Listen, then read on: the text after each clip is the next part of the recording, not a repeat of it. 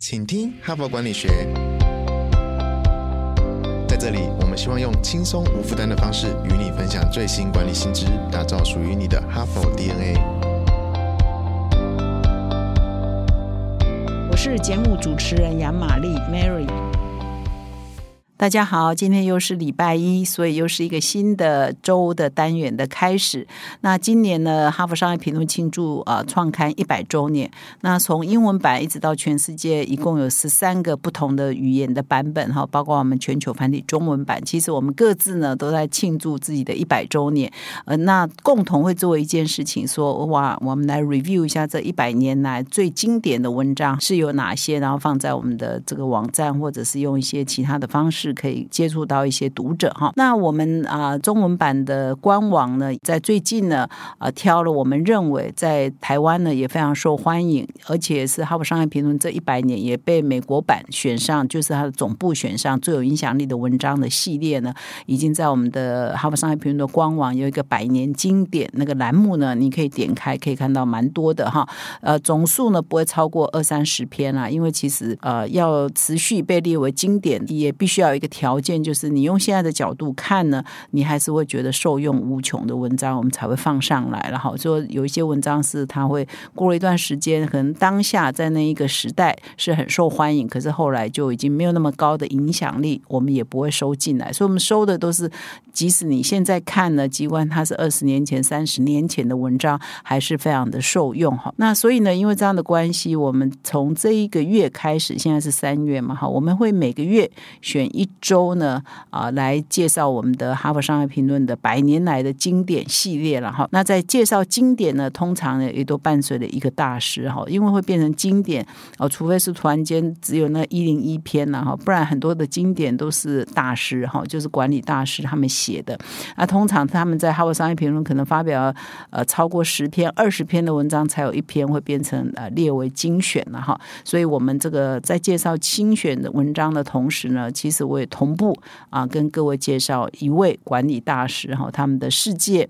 他们的管理的理念，甚至他们有哪些精神呢？是蛮值得我们，即使是他已经过世了，这有些经典大师也已经过世了，我们还是可以跟他学习的哈。那么今天呢，我先介绍一个，我觉得我个人呢也是非常喜欢，而且他对台湾呢也是台湾人呢也绝大多数蛮呃在财经界哈喜欢阅读的一些呃读者群中，应该对他是蛮熟悉的哈。那他的名字就是 Christensen 哈，就是克雷顿。呃，克里斯汀森哈，那他是呃也过世了，他在二零二零年啊，我们在过农历年的那几天呢过世了。那他呢最有名的理论呢就是破坏式创新哈。那他成名呢就是一九七七一九九七年，他在呃出了一本书叫《创新的两难》哈。那其中就是介绍了破坏式创新的理论。那么这过去二十年来，在他有生之年呢，他其实也陆陆续续针对破坏式创新哈、创新的两难之后。呢，他也有出版，比如说创新的解答、创新的 DNA 等等哦，一系列有关于创新的理论的著作，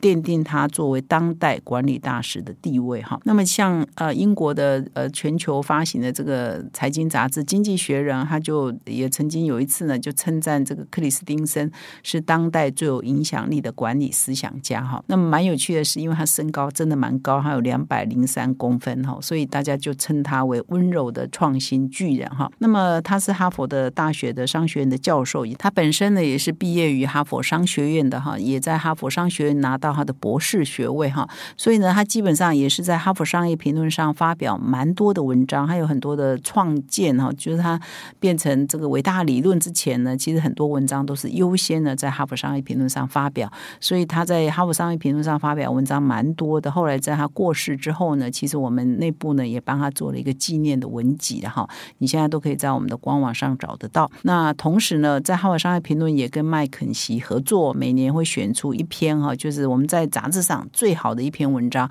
那他连续呢得了五次哈麦肯锡的这个论文奖，《哈佛商业评论》上论文奖。所以他在生的时候，其实是一个非常著作很多，而且也非常有影响力的一个学者哈。不过很不幸的呢，他是在二零一二一零年的二月哈，他过世于二零二零年嘛哈，二零一零年的二月就是十年呃过世前前十年呢，他被呃诊断出呃罹患了这个滤泡性的淋巴癌哈。那之后也发生了一些呃，比如中风啦，损害他的部分的语言的能力啦。同时，他后来也有白血病啊、心脏方面的疾病哈。他所以，他最后的有生之年，最后十年呢，其实是被病痛折磨的蛮辛苦的哈。但是在这样的情况之下，他还是完成了他的另外一本著作，叫《你如何衡量你的人生》哈。How will you measure your life？那这一本书呢，在出版之前，其实他也是先在啊《哈佛商业评论》上发表了一篇文章哈，标。题是一模一样，叫 How will you measure your life 啊？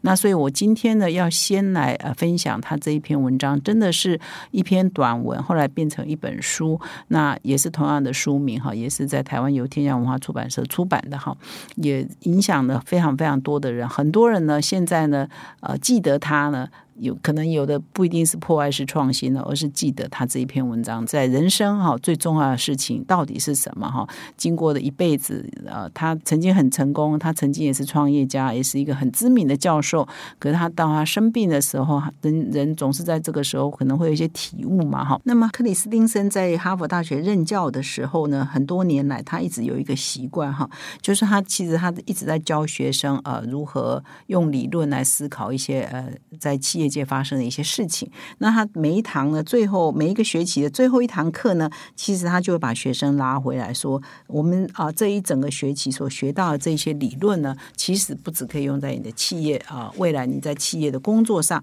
其实也可以用来检视每一个人的人生哈。所以他有这个习惯，就是最后的这一堂课呢，才是最重要的哈，因为你可能学了一些理论，你用在工作上可能呃一年才几次吧，可是你学了一个理论，可以用在你的生活上。那是每天每天都在用的嘛？哈，那他在二零一零年生病那一年呢，蛮特别的，就是哈佛商学院的师生啊，也邀请他对当年的毕业生做一个毕业的演讲，哈，针对哈佛商学院的毕业生。那这个他在受邀的演讲，那个时候他其实已经生病了嘛，哈，所以他是接受化疗的关系，所以那个时候头发也掉光了，哈。那他得了这个病呢，滤泡性的淋巴癌，其实也是他父亲也是因为这个病呃去世的，所以我想他在这样的情况之下。要对人生的体悟是很多的哈。那他在哈佛的呃那一场演讲里头，其实在他每一次在哈佛商学院的每一个学期的最后一堂演讲里头，他也非常习惯的哈，做一个动作，就是说他在黑板上哈会把他们这个学期啊他所教的一些理论写在黑板上。那同时呢，另外一边呢问三个很简单的问题的哈。其实这三个问题呢，就是每一个毕业生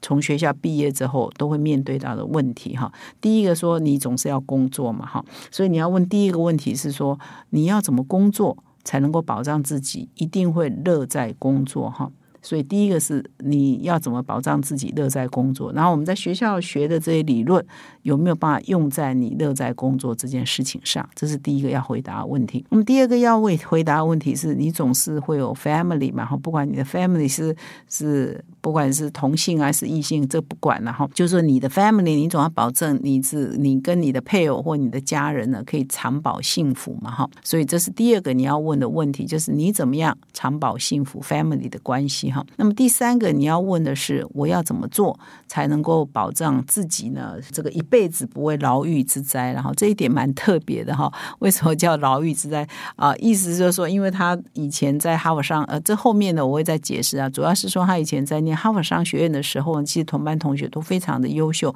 没有人想过他以后会结婚，然后要离婚，没有人想过以后工作呢，诶，会不小心要去做奸犯科，然后有一天会坐牢，绝对都是想不到的。可是他有好几个同学呢，都。坐牢了，哈，有牢狱之灾。然后因为呃涉嫌诈欺也好，舞弊也好呢，这个当初他都觉得他们都是很好的人呐，为什么他们后来出来工作没有办法变成一个正直的人呢？哈，他的延伸就是你怎么样变成一个正直的人？你人生的目的到底是什么？哈，这需这个你也必须要是思考的哈，过出一个有正直的人生，那你就可以免于牢狱之灾了哈。所以他要求他的毕业生呢，或者他每一堂课修他呃课的学生。生呢，到最后一堂课呢，都要回答这三个问题哈：怎么乐在工作？怎么保有家庭的幸福？怎么做一个正直的人？哈，一共有三点。那么在这里呢，我也要先再多说明一下克里斯汀森的背景哈，他的生平哈，因为这些会影响到他为什么会写出这篇文章，以及他的一些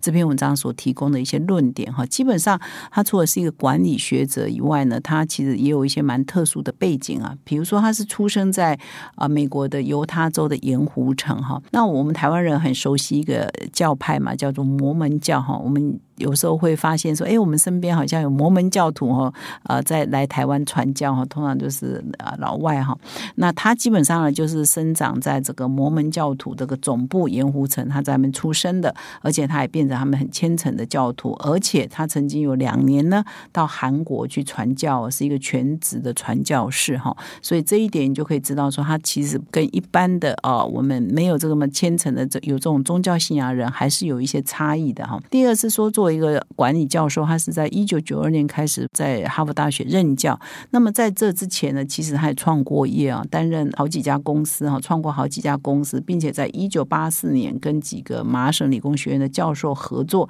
创立了一家陶瓷工艺系统公司，他是担任董事长兼总裁哈。所以基本上他跟很多的管理教授可能没有业界经验、创业经验又不一样，他是曾经创过业的哈。那么他在写这篇文章的时候，呃。他其中有一个小故事，我也先把它提前来跟各位分享哈，就是这跟他的信仰也好，跟他的人生的价值观都是有关系的。那他是在这个美国的杨百翰大学毕业之后呢，他有拿到了一个叫罗德奖学金的，到牛津大学去念他的硕士学位。那么他到牛津去念书的时候，其实功课压力是非常大的哈，所以你知道吗？学生常常会挣扎，我这一个小时要去睡觉，还是要去读书，还是要去打球，还是要去参加 party 哦，很多学。生也常常在这个抉择嘛，然后功课那么重哈，但是他的抉择都不是上面那个，他的抉择是我要不要花一个小时呢来思考、来祷告、来阅读哈，就是把那很黄金的读书的时间。他说我有那么多的理论的书要读，有那么多技术的书要读哈，有那么多跟 academic 学学术相关的书要读，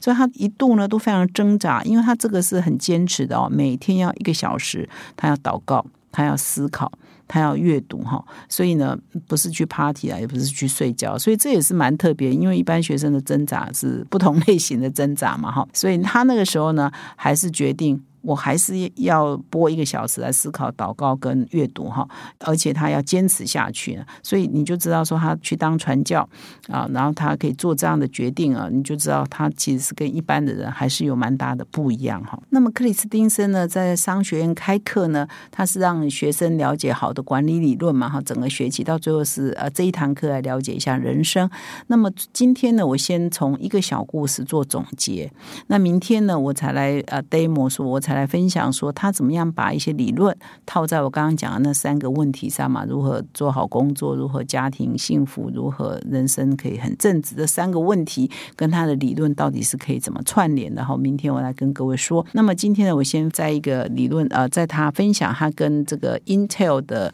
一个前总裁哈，叫做安德鲁·格罗夫哈 （Andrew Grove） 的对话哈的互动的故事来做今天这个 Podcast 的最后的部分哈。那么他是分。分享说，他在一九九七年，他出版了他的畅销书，叫《创新的两难》的《Innovators Dilemma》哈，在台湾也是有中文版。那出版之后呢，很多领域的人都想要来咨询他嘛，所以有一次呢，他就接到 Intel 的董事长 Andrew Croft 的电话，那他就跟他说，他看了《破坏式创新》这一本书啊，他提到了很多的观点呢，只觉得都很棒，所以要邀请这个克里斯汀森到这个 Intel 的总部在戏谷哈，来跟他还有他的一层。的主管来谈一谈哈，到底这本书的研究呢，可不可以应用在 Intel 的公司里哈？所以当然这么大的公司邀请各位想想看，这是二十几年前哈，那时候台积电还没有这么强哦，那时候问独霸就是 Intel 哈，所以接到这个 Intel 的呃董事长的电话，当然谁不兴奋哈？所以他当然也是很兴奋，而且他那时候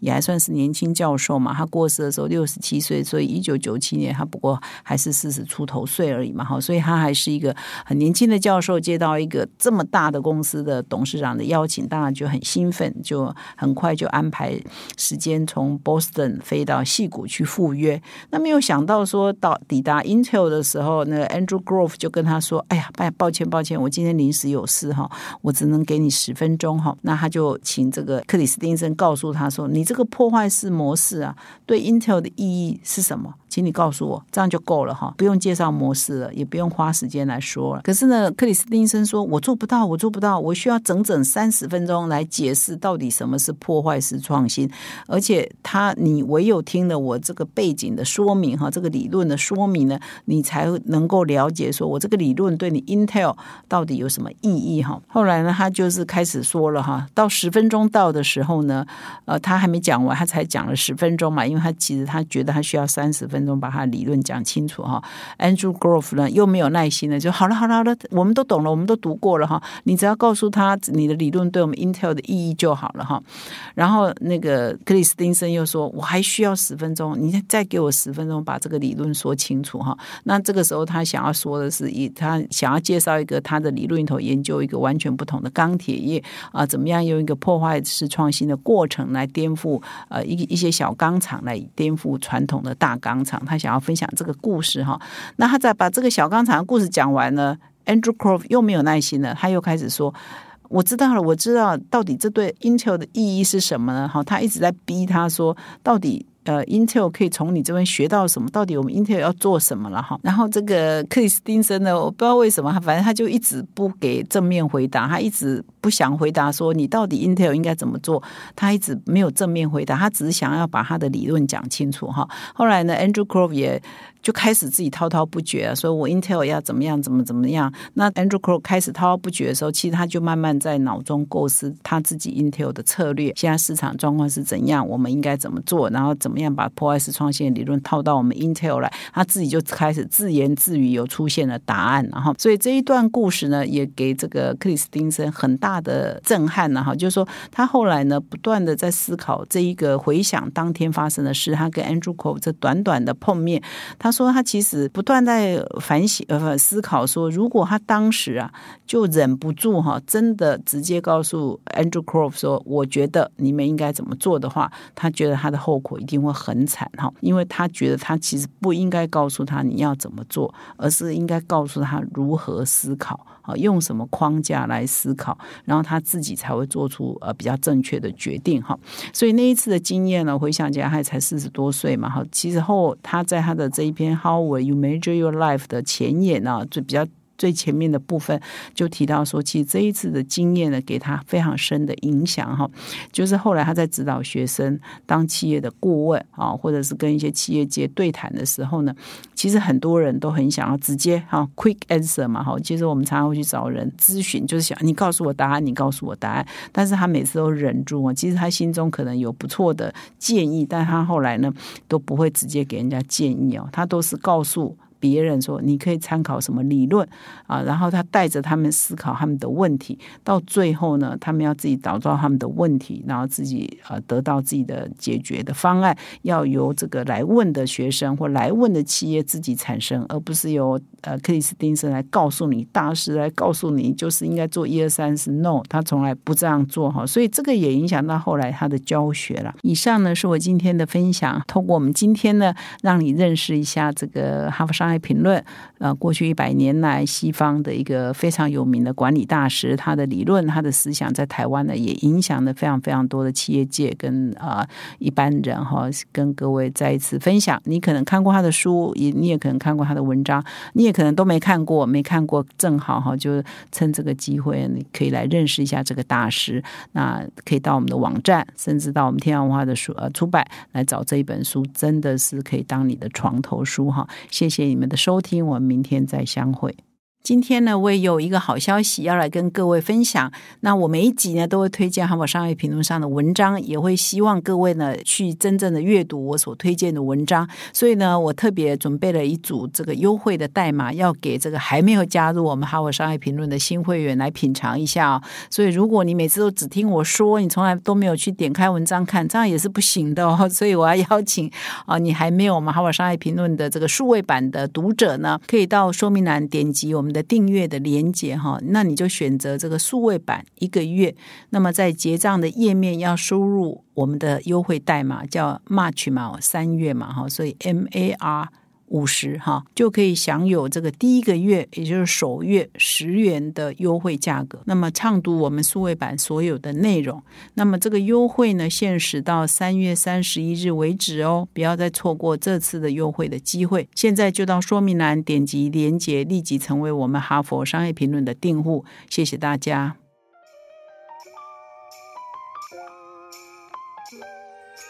从团队到个人，管理的大小事都是 HBR 的事。现在就上 triple w 打 hbr taiwan com 订阅数位版，首月只要六十元，让你无限畅读所有文章，向国际大师学习。现在就开始。